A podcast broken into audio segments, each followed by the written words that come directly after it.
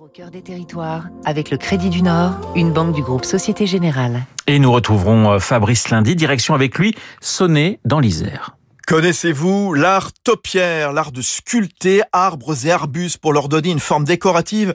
C'est digne des grandes œuvres et il est la spécialité des pépinière de l'Ambre à Sonnet, dans le sud de l'Isère, dans un domaine amoureusement entretenu par Ariane et Benjamin Rothschild. C'est comme une galerie d'art, sauf qu'on est sur 45 hectares et qu'à la place de tableaux figurent des arbres rares et magnifiques, des pins sylvestres et noirs, sublimés par la taille en nuages qui tire son origine des jardins japonais. Dans les pépinières de l'Ambre, on cultive, on taille lauriers, buis, ifs, cyprès, destinés ensuite à des collectivités, des paysagistes, des domaines.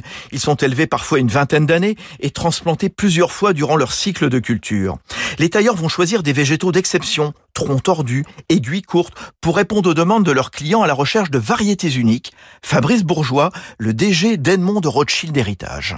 Alors ils demandent euh, forcément à essayer de se distinguer un peu de leurs voisins. La forme, les couleurs, les aiguilles, le, la forme du tronc, la, manière dont ils, dont ils, le perçoivent, c'est quelque chose de très personnel. Toujours dans le parallèle avec l'art, vous passez devant un tableau ou une sculpture, il y a des gens qui sont qui vont s'accrocher tout d'un coup, vous allez avoir un, un, vrai coup de foudre, euh, puis quelqu'un d'autre passera à côté et lui ne verra pas la même chose. Le développement durable et le souci de la biodiversité ont changé le travail des jardiniers des pépinières de l'Ambre, qui notamment depuis trois ans ont renoncé au désherbant chimique.